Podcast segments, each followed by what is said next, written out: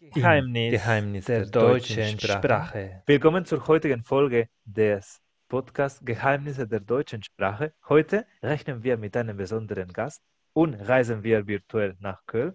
Guten Tag, Fernando. Hallo, guten Tag, David. Danke für die Einladung. Danke, dass du dabei bist. Ich wollte dich zuerst fragen, wie geheimnisvoll ist die deutsche Sprache aus deiner Sicht? Also mein Geheimnis für die deutsche Sprache. Sozusagen, wie schwierig findest du, wie viele Geheimnisse hat die deutsche Sprache, deiner Meinung nach? Ich glaube, das ist eigentlich Vokabel. Ne? Ich glaube, das ist so, ich glaube, in jeder Sprache es gibt so viele Wörter, aber die Deutsche, sie benutzen so viele spezifische Wörter für, um etwas zu beschreiben. Und das macht die Sprache ganz schwierig. Ne? Und dann, das, das finde ich manchmal, wow, äh, einfach unmöglich. Ne? Und wenn du deine Lehrzeit rückblicken würdest, wie würdest du anders oder genauso anfangen, Deutsch zu lernen? Also welche Strategie würdest du anwenden?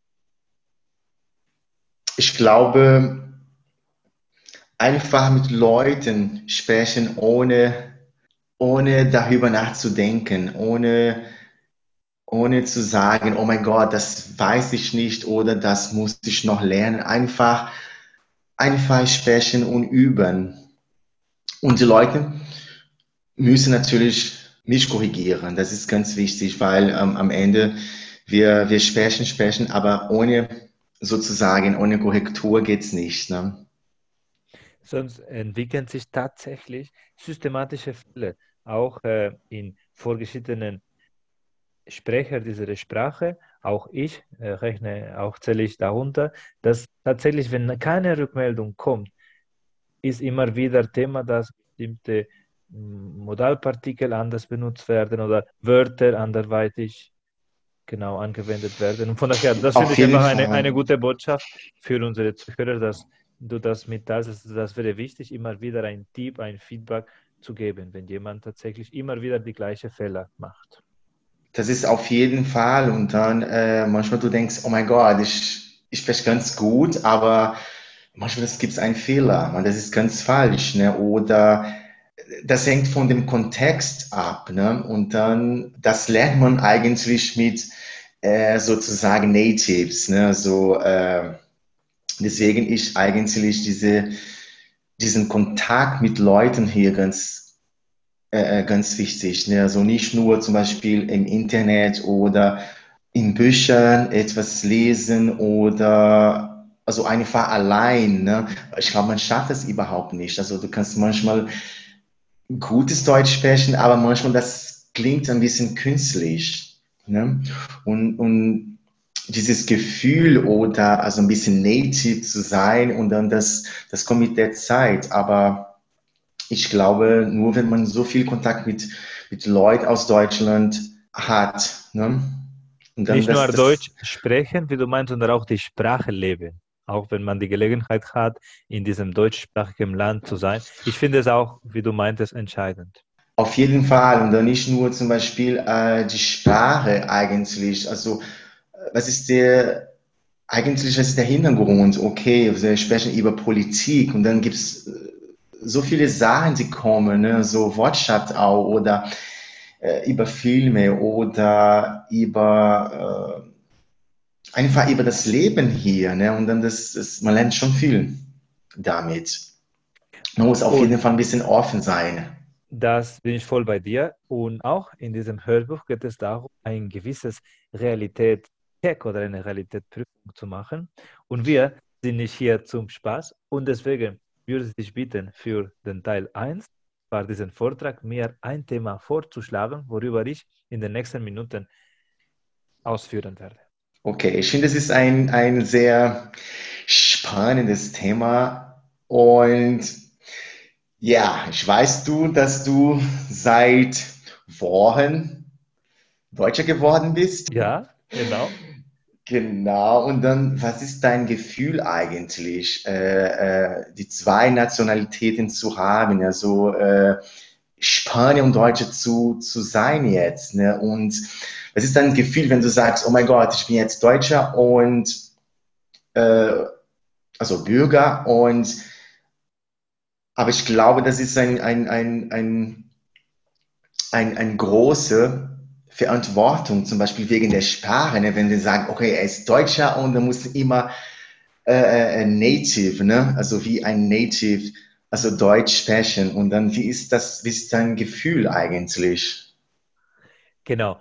Ich bin tatsächlich, ich bin einfach ein Beispiel, dass äh, Deutsche auch nicht Muttersprachler sein können. Lass mir kurz ein paar Minuten darüber nachdenken. Gleich geht's los. Heute will ich mich um das Thema Doppelstaatsangehörigkeit befassen. Zuerst lassen Sie mich aber einen kurzen Aufbau des Vortrags skizzieren. Zuerst will ich über den Stand, und zwar, was bedeutet ein deutscher Pass zu haben aus der, des, des, der Perspektive eines Migranten, eines Ausländers wie ich. Anschließend werde ich noch die rechtlichen Hintergründe für diese Doppelstaatsangehörigkeit und die darauf bezogene Pflichten und Rechte erwähnen. Noch werde ich noch ein paar Beispiele von anderen Kollegen oder Freunden benennen, auch äh, das als Thema oder als Nicht-Thema geworden ist. Und werde ich noch meine persönliche Stellungnahme ablegen. In der heutigen Zeit ist unter anderem auch ein Pass ein Teil der persönlichen Identität. Mit diesem Reisepass oder mit diesem Ausweis kann man bestimmte Leistungen, die bereits im Leben gemacht, durchgeführt worden sind, auch nachweisen. Interessanterweise ist in Deutschland im Ausweis schon identifiziert, wer einen akademischen Hintergrund hat. Das war unter anderem für mich auch und diese Staatsangehörigkeit zu beantragen. Ich als Spanier habe ich auch ein anderes Verständnis, was bedeutet Spanier zu sein. Denn bei uns wird jeder, der auf spanischem Boden geboren worden ist, automatisch Spanier.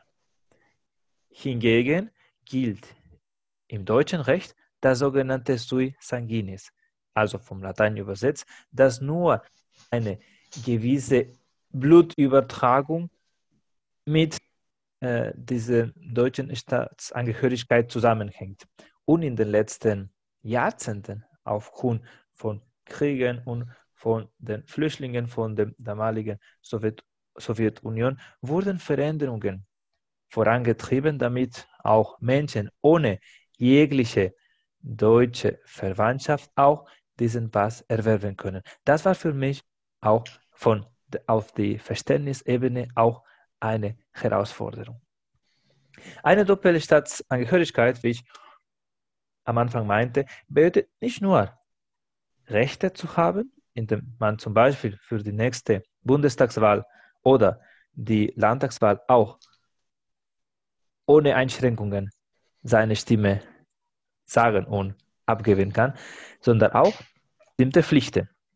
Unter anderem, dass man einfach nicht mehr in der Opferrolle als Migrant, als Ausländer bleiben soll, sondern auch ein aktiver Teil der Gesellschaft und entsprechende, den entsprechenden Bezug mit dem Alltag sollte aus meiner Sicht mit dieser Beantragung einfließen. Das ist jedoch eine persönliche Meinung. Wenn ich von anderen Bekannten, Freunden höre, dass sie auf ihre sozusagen nationale Identität aufgrund dieses Lebenswegs, dass sie jetzt in Deutschland sind, aber ursprünglich aus der Türkei oder aus Vietnam oder aus anderen Ländern, diese Staatsangehörigkeit abgeben müssen, das lässt mich tatsächlich zweifeln. Das wäre zurzeit aus meiner Sicht wenig vorstellbar. Und auch interessanterweise sind Deutsche, die auswandern, auch verpflichtet, diese Staatsangehörigkeit, also die deutsche Staatsangehörigkeit abzugeben, falls sie die von dem neuen Land, in dem sie wohnen, annehmen wollen. Zuletzt lässt sich, abschließend lässt sich sagen, dass diese erneute, dass dieser Schritt, eine andere Staatsangehörigkeit anzunehmen, mit Verantwortung angenommen werden muss, um damit politisch und auch gesellschaftlich in so einer Rolle zu sein, damit nicht andere von diesem Schritt verzweifelt sind. Vielen Dank für die Aufmerksamkeit und ich freue mich natürlich, wenn du Verständnisfragen dazu haben solltest. So, das war sehr schön, das zu hören. Ich habe auf jeden Fall eine Frage. Äh, das war ganz wichtig am Ende. Ne? So, wenn du natürlich ein, ein Deut Staatsangehörigkeit hat, hast, ne? so, du bist Bürger jetzt, du kannst natürlich wählen. Ne? So, du, du hast eine große Verantwortung jetzt. Ne? Es gibt so viele Leute, die denken, okay, jetzt kann ich natürlich viel verreisen, ne? aber ich glaube, es ist nicht nur deine, dein Ziel. Ne? Und wie ist für dich jetzt, ne? so äh, Deutsche zu sein und dann du hast so viele, viele Möglichkeiten, ne? hier in diesem Land äh, einfach Sachen zu verändern, ne? jetzt als Bürger. Das ist mir total zu. Also seit zwei Monaten bin ich sozusagen rechtschaffender Bürger und entsprechend fühle ich mich mehr involviert bei der politischen Diskussionen, bei den mhm. Beiträgen, bei dem äh, Artikel in der Zeitung. Äh, finde ich einfach das mehr Teil von meinem Alltag, weil ich das auch mitbestimmen darf bei der nächsten Wahl oder wenn ich mich zum Beispiel bei irgendeiner Behörde beschweren soll, werde ich einfach als Einheimischer angenommen und entsprechend ernst genommen. Ist schon ein Schritt, finde ich. Mhm, das ist sehr schön. Und ich habe eine andere Frage. Was ist eigentlich deine Strategie jetzt für die Zukunft? Ne? Wenn die Leute, ich glaube, das ist immer, auch das, das ist auch für mich ne, so eine, oh mein Gott, das ist eine große Verantwortung, okay, äh, jetzt bin ich Deutsch und dann muss das so alles so perfekt sprechen und so weiter. Und dann, was ist deine Strategie? Also, da, was ist der nächste Schritt zum Beispiel für die Sprache? Was ist dein Ziel eigentlich jetzt? Ne? Oder äh, mir zuletzt auch äh, überlegt, äh, auch unter anderem habe ich mit diesem Podcast oder mit dieser Vorbereitung für das C2-Zertifikat angefangen.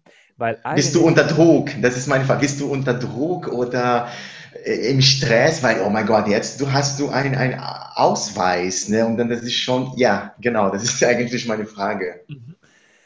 In sich, also das äh, habe ich einfach als äh, Herausforderung wahrgenommen. Äh, das das hat mit sich einfach einen anderen Einblick. Eigentlich eine, eine sehr interessante äh, Rückmeldung, wenn man sich im Spiegel schaut oder wenn man einfach im Alltag darüber mhm. spricht, dass einfach ganz viele andere Deutsche auch nicht so den äh, engsten, engsten in, in, dem Sinne von innigsten oder äh, nä näheren Bezug zum hm, politischen Alltag haben, obwohl sie hier aufgewachsen.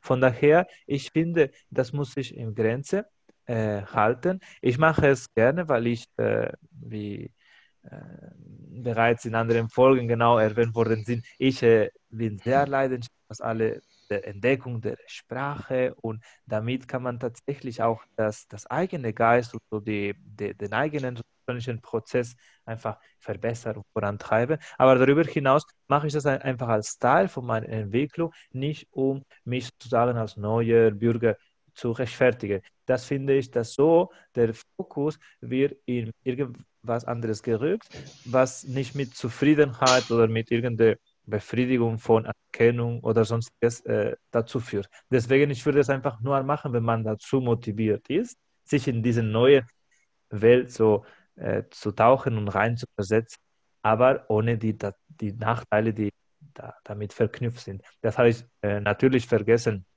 äh, in diesem kurzen Vortrag zu erwähnen, aber solche Sachen, klar, äh, wie mm, in die Armee zu gehen oder bei bestimmten Konstellationen tatsächlich äh, bei Katastrophen oder so als freiwillig irgendwo gesendet zu werden, ist auch ein Teil von mhm. unserer Entscheidung.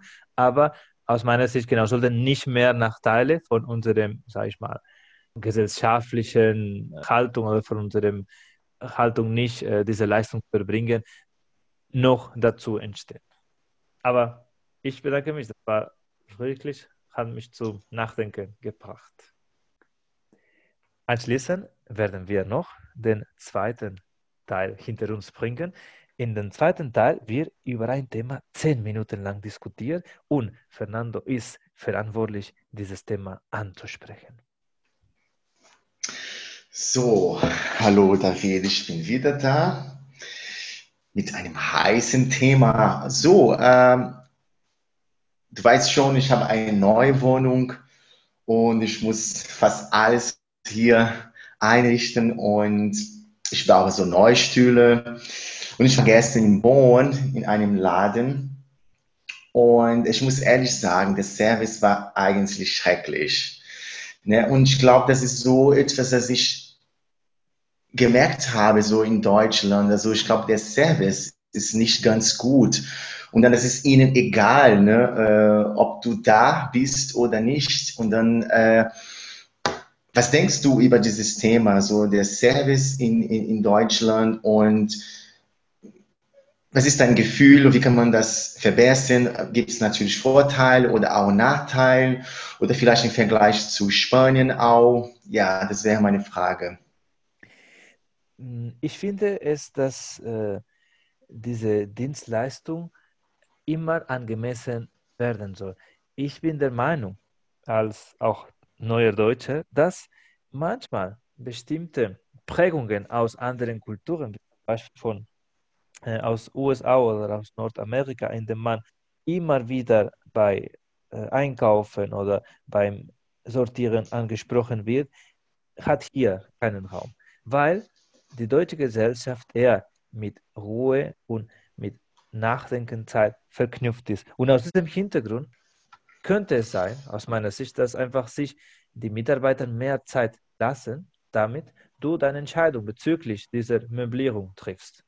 Wäre es nicht angebracht, dass du tatsächlich unabhängig diese Entscheidung treffen kannst, ohne Hektik oder ohne Stress? Also siehst du nicht Vorteile dadurch, dass man ein bisschen weniger nicht so mehr Raum für sich hat, wenn man einfach etwas sucht, etwas kauft oder.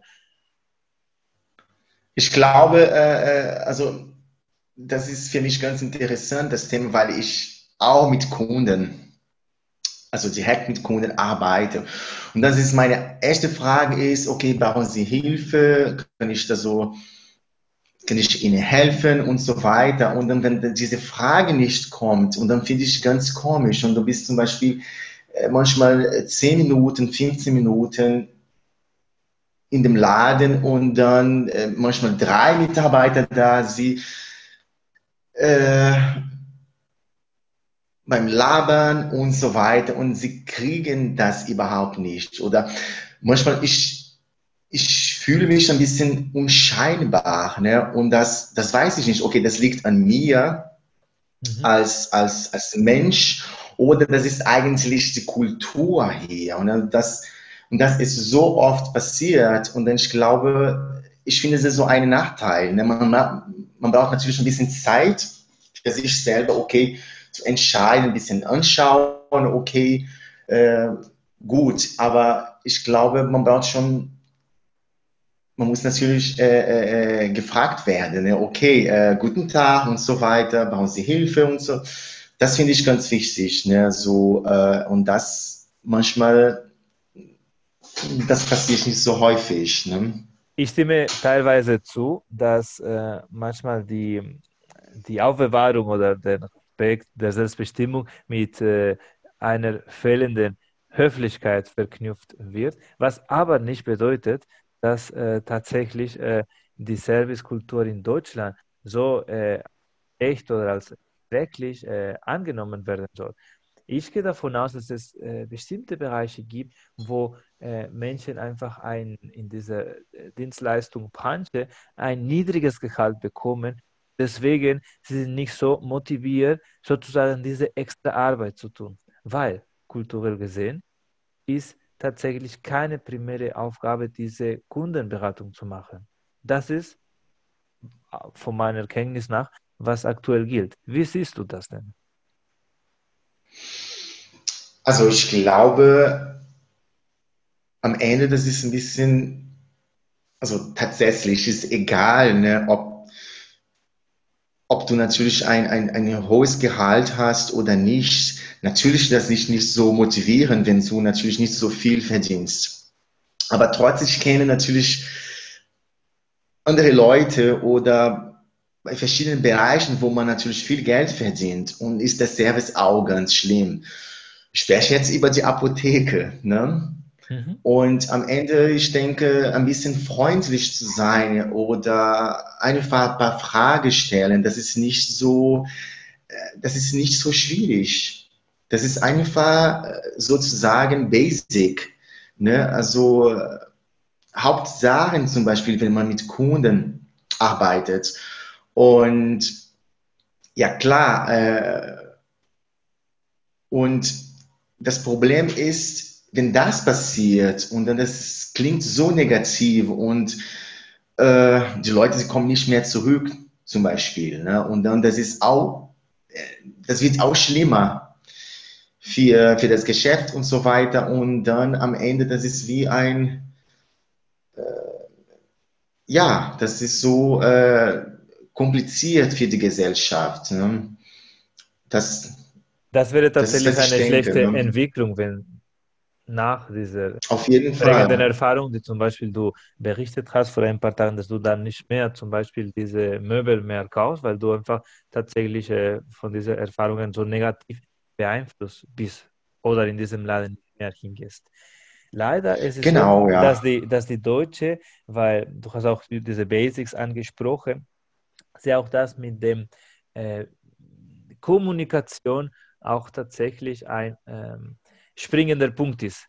Äh, es gibt sozusagen auf, in der deutschen Sprache diesen Spruch, das, das heißt, dass äh, Reden äh, ist Silber und Schweigen ist Gold. Und deswegen, sie nehmen einfach als äh, höchsten Merkmal dieses Schweigen bzw. Äh, diese, diese Distanz, das gegebenenfalls bei bestimmten Konstellationen, wie zum Beispiel jetzt eine notwendige Beratung oder Kundenbetreuung, tätlich sein kann. Wäre es möglich, dass zum Beispiel äh, gewisse mh, hm, Einleitungen vor Ort geklärt werden könnten, indem man die, die Mitarbeiter mit einem Termin anfragt oder mit einem möglichen äh, Beratungssystem eventuell das ausweichen können. Also das heißt, dass einfach äh, statt diese äh, spontane, sofortige Anfrage für eine Beratung, dass man das eventuell terminieren könnte. Das wäre, damit einfach entsprechende kompetente Leute sich ausbilden, um diese Info, um diese Auskünfte zu erteilen. Wäre es eventuell nicht gerechter für beide Parteien? Ja, aber ich glaube, es gibt zum Beispiel bei, bei, bei verschiedenen äh, äh, Bereichen, zum Beispiel sogenannt Coaching, ne? wo man natürlich ein bisschen besser lernen kann, ne? so für die, äh, für die Kommunikation. Und gibt natürlich manchmal Feedback. Und ich glaube, das Problem ist so, äh, heute, es gibt zum Beispiel im Internet so die Rezensionen oder Bewertungen. Ne?